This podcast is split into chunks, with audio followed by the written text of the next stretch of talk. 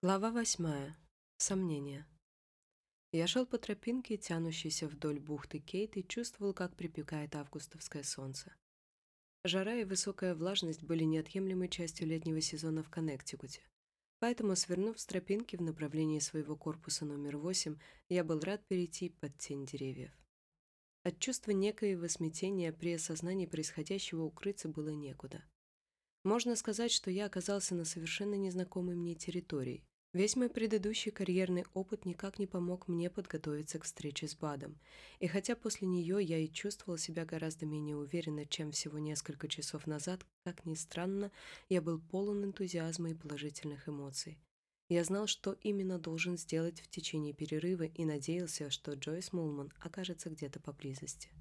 «Шерил, не могли бы вы мне сказать, где находится стол Джойс Мулман?» Обратился я к своей секретарше, проходя мимо нее в направлении кабинета. Там я подошел к столу и не успел раскрыть ежедневник, как увидел, что Шерил уже стоит у дверей, заметно волнуясь. «Что-то случилось?» – медленно спросила она. «Джойс опять что-то натворила?» В словах Шерил чувствовалась не только забота обо мне, своем начальнике. Она больше беспокоилась о Джойс, будто собиралась предупредить коллегу о надвигающейся буре, если у нее появится такая возможность. И меня осенило. Получается, если я хочу видеть кого-то из подчиненных, значит, само собой подразумевается, что этот человек совершил какой-то дурной поступок.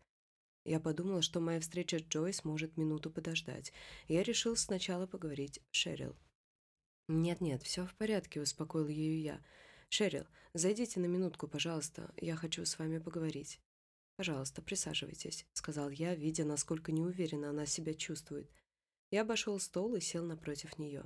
«Шерил, я здесь недавно, и вы еще не успели узнать меня как следует, но я хочу задать вам один вопрос и очень рассчитываю на вашу искренность».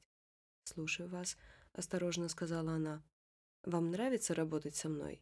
Я имею в виду, сравнивая с другими руководителем, вы бы могли назвать меня хорошим боссом?» Шерил заерзала в кресле, вопрос был ей явно неприятен. «Конечно», — выпалила она неестественно радостным голосом. «Конечно, мне нравится работать с вами, а почему вы спрашиваете?» «Я просто интересуюсь, то есть вам нравится работать со мной?» Она неуверенно кивнула. «Но вы могли бы сказать, что вам нравится работать со мной так же, как с другими руководителями?» «О, да», — ответила девушка с вымученной улыбкой и опустив глаза. «Мне нравились все начальники, с которыми мне приходилось работать». Я понимал, что мой вопрос поставил Шерил неудобное положение. Ее слова были неправдой. Но зато я получил ответ. Я ей не нравился. Истина предстала предо мной во всей своей неприглядной реальности. Но странно, я не чувствовал по отношению к Шерил никакой неприязни, Первый раз за этот месяц я не испытывал ничего, кроме жалости, и поэтому ощущал некоторое смущение. «Спасибо, Шерил», — сказал я, «но у меня такое чувство, что работать со мной все это время было весьма нелегко, если не сказать неприятно». Девушка ничего не ответила. Мне показалось, что у нее в глазах стояли слезы. Господи, я проработал здесь всего четыре недели и уже сумел довести человека до слез. Я чувствовал себя как идиот. «Мне действительно очень жаль, Шерил», очень жаль. Кажется, я не понимал некоторые свои поступки по отношению к окружающим. Мне еще многое неизвестно, но я учусь. Теперь я понял, что я часто непозволительно занижаю значимость других людей и отношусь к ним просто как к посторонним объектам. Вы понимаете, о чем я говорю? Да, я знаю, что вы имеете в виду, к моему удивлению сказала Шерил. Знаете? Конечно, скорлупа, самообман и все остальное. Да, здесь все знают об этом. Бат и вам рассказывал об этом? Нет, не БАД. БАД проводит личные встречи со всеми новыми старшими менеджерами. Но у нас есть специальный курс, который должен пройти каждый сотрудник. Там всем нам рассказывают одно и то же. То есть вы знаете о теории скорлупы, когда человек относится к другим или как к равным себе личностям, или как к посторонним объектам?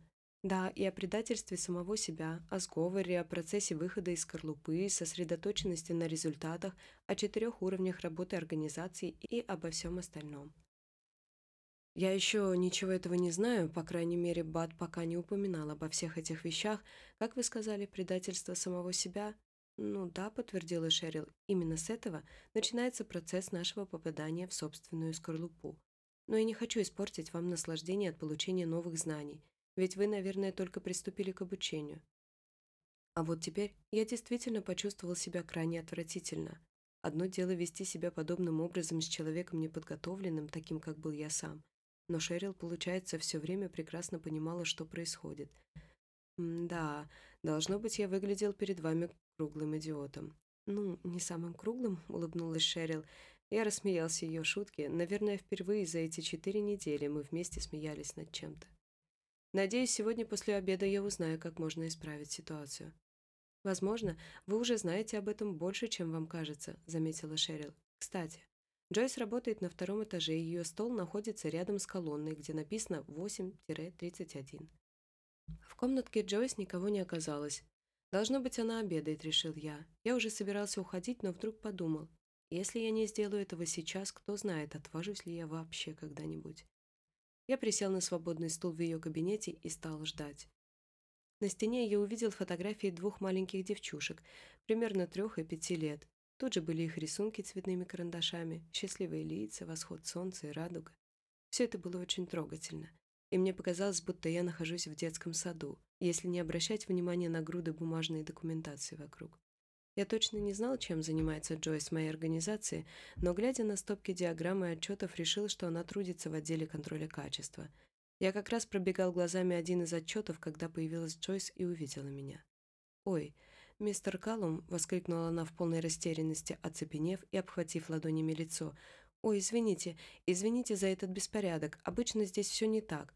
Было очевидно, что я последний человек, которого Джойс ожидала увидеть у себя в кабинете. Прошу вас, не переживайте так. Видели бы вы, что иногда творится на моем рабочем столе. И, пожалуйста, называйте меня Томом». На ее лице отразилось замешательство, она явно не знала, что говорить и делать дальше, просто стояла и дрожала. «Знаете, Джойс, я пришел извиниться за то, что напустился на вас тогда из-за той истории с конференц-залом. С моей стороны это было по меньшей мере непрофессионально. Мне, правда, очень жаль. «О, мистер Каллум, на самом деле я заслужила это. Я действительно совершила грубую ошибку. Мне так неприятно осознавать это. Я почти не спала всю неделю. Спасибо, Джойс, но я все-таки думаю, мы можем сделать так, чтобы теперь вы избавились от бессонницы». После моих слов на лице Джойс появилась улыбка. Она опустила глаза, постукивая ногой об пол, но самое главное, она перестала дрожать. На часах 12.30. У меня было еще 20 минут до возвращения обратно в центральный корпус к БАДу. Настроение было прекрасное, и я решил позвонить Лоре. «Лора Каллум», — ответил голос на том конце провода. «Привет», — сказал я. «Том, у меня совсем нет времени. Что ты хотел?» «Ничего, просто хотел поздороваться. У тебя все нормально?» «Да, все замечательно. Ты уверен?» «Абсолютно. Что, мне уже тебе просто позвонить нельзя, чтобы не подвергнуться допросу? Ну, знаешь, на тебя это не похоже. Ты всегда звонишь только по какому-то делу. Нет, никакого дела у меня к тебе сейчас действительно нет. Ну хорошо, если ты так говоришь. Черт возьми, Лора, но почему ты так всегда все усложняешь? Я просто позвонил, чтобы узнать, как твои дела. У меня все нормально. Я, как всегда, спасибо тебе за заботу, сказала Лора с горьким сарказмом в голосе.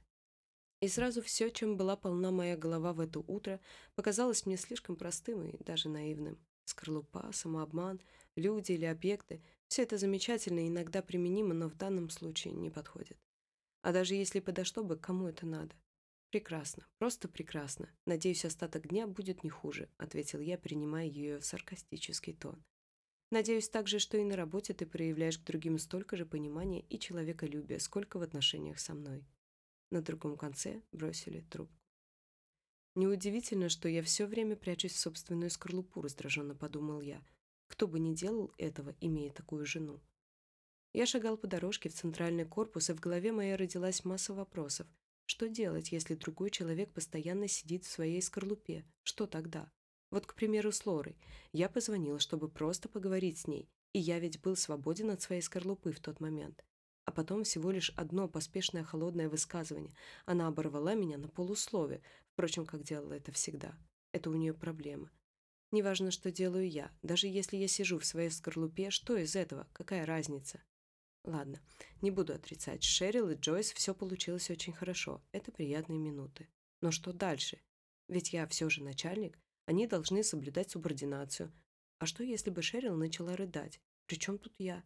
Ей следует держать себя в руках. Поплакать может каждый слабак, и ничего с этим не поделаешь.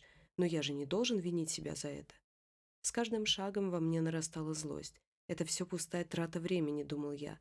Это так по-детски. Это не что иное, как идеальный и потому нереальный мир. Черт побери, но ведь мы здесь делаем бизнес. И вдруг я услышал, как кто-то позвал меня.